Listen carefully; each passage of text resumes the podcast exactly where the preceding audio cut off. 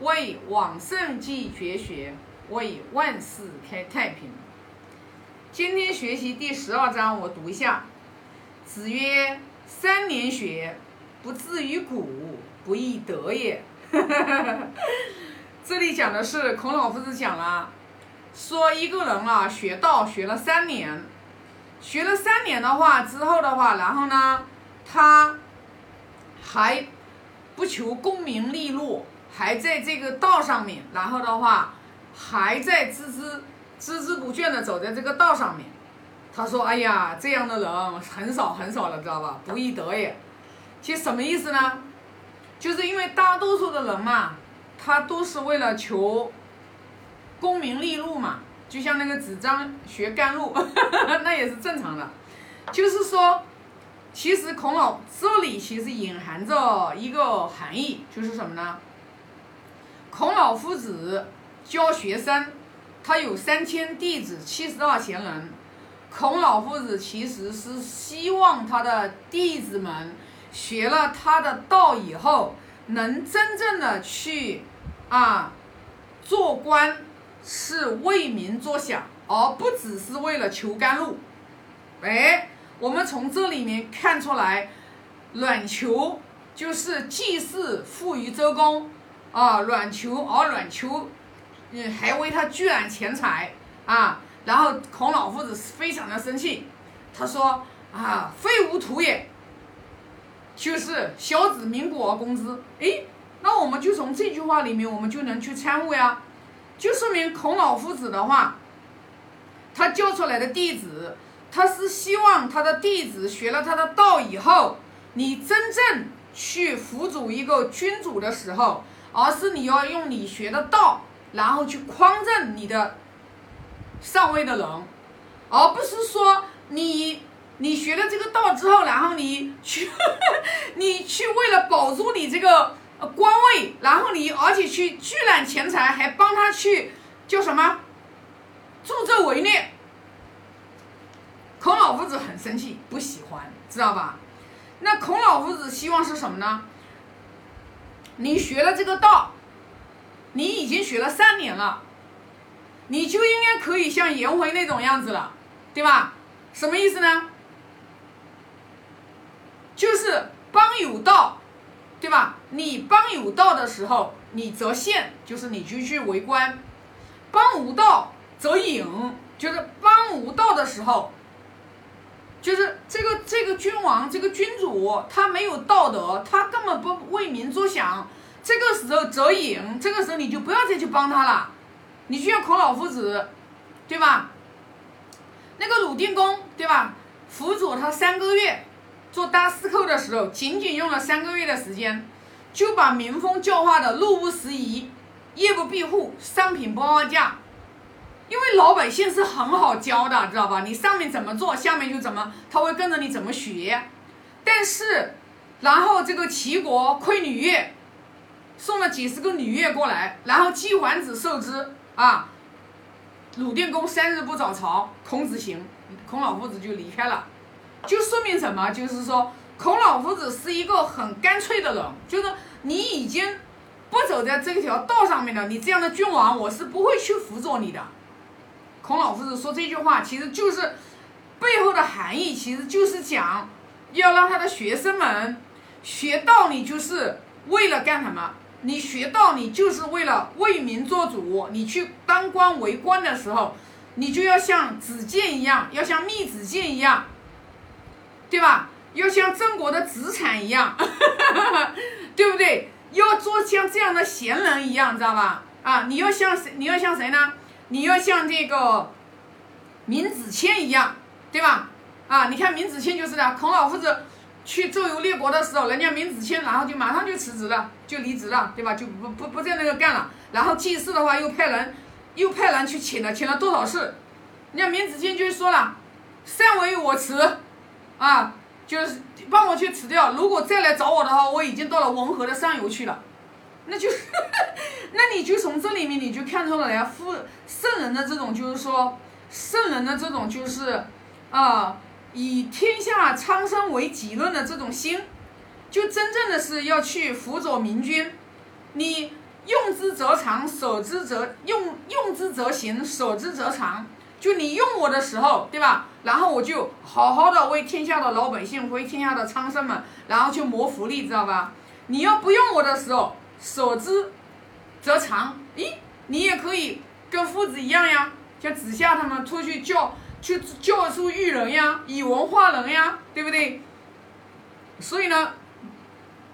我们去，尤其反正我不知道别人学《论语》什么样子哦，反正我是我是学《论语》，我是越学我是越被就是圣人的这种就是这种高尚的这种就是情怀，然后就是深深的就是震撼，你知道吧？深深的就感动，就想想有时候对着我们说，我们就光为了就。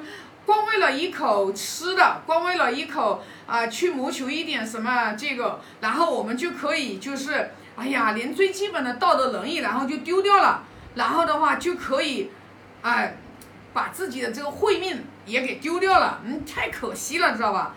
多愚痴呀，知道吧？太愚痴了，就是说，人真的，你你真的一定要明白，对吧？你像像今年我我五十二岁，我是已经现在深深的明白。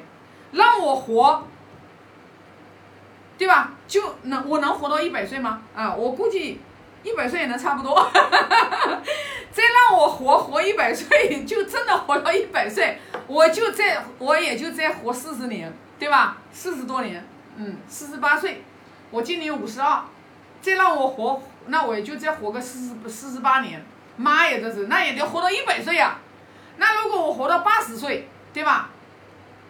那我要活到八十岁的话，那我只有二十八年的活头，因为我现在五十二岁了嘛，我活到八十岁，我只有二十八年的活头。妈呀，我才我只有二十八年的活头呀！你想想看，我八十岁的话，那我我我现在到八十岁，你说我死的时候我能带走什么？啊，我死的时候我真的是一毛钱也带不走，我是深深的明白这一点的，知道吧？啊，我能带走的就是什么？我这一生我还有这二十八年。我能做多少的善事？我能做多少善事？我能留多少的阴德于我的孩子，对吧？我有，我能，我能，我有多少的这个善业，然后牵着我将来我这二十八年，我能不能往圣道上面走？我能不能修成正果，对吧？所以，那你想想看，你还有什么放不开的呢？对吧？我们其实自己去算一下嘛，对吧？看到我视频的人，对不对？有可能有的人比我还大。有的人可能的话就是比我小，你要算算看，我以按照我活到八十岁来算的话，我还有二十八年，那我相信我肯定不止活二十八岁，啊啊二不可八十八十岁，对吧？就就给我活一百岁，我也只有四十多年，稍纵即逝呀，稍纵即逝呀，对吧？所以你想想看，那我们还会为了利去跟别人争吗？我就不会跟为了利去跟别人争的呀，知道吧？明白吧？我是知道我是什么样的人的呀，所以我身边的人，你看看得懂我的人，你看我基本上是他们紧紧跟随，我做什么他们就跟我做什么，对吧？看不懂我的人，对吧？你说破嘴皮子他也不能懂你，没办法，知道吧，妹妹吧？我这一生，我余生，我接下来这几十年，我已经早就看明白了，我早就看透了，知道吧？我要把我的这个余生要把它发的发挥的更有意义和价值。我要通过我不断的去学习经典，把我的格局打开，把我的心量打开，把我的认知打开。然后呢，我要把我这个跟随我的人，首先我要把事业慢慢的做好，然后我要把钱分给我跟随我的人，知道吧？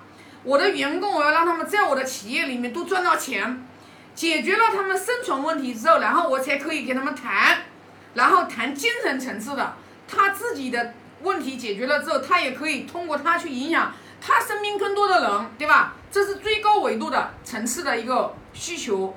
然后我们就开始文化层次的、精神层次的，我们才可以通过我们星星之火可以燎原。因为人现在生活条件越来越好，他不愁吃不愁穿，但是他不快乐，他还贪不得了，对吧？他天天家里面其实条件好的不得了，但是还永不知满足，他还为了钱财还去伤害别人，他还为了钱财不择手段，他还为了钱财忘恩负义，他他还为了钱财，然后跟别人去斗去争，知道吗？君子无所争，如果争，一定是必也射乎，就是射箭这件事情，知道吧？所以那你就想想看，哪有什么孩子可以让你值值得你跟别人去斤斤计较去争财富的呢？财富根本不是你挣来的，财富一定是厚德载物。如果你没有这个德行，你祖上有德，然后会给你一点财富。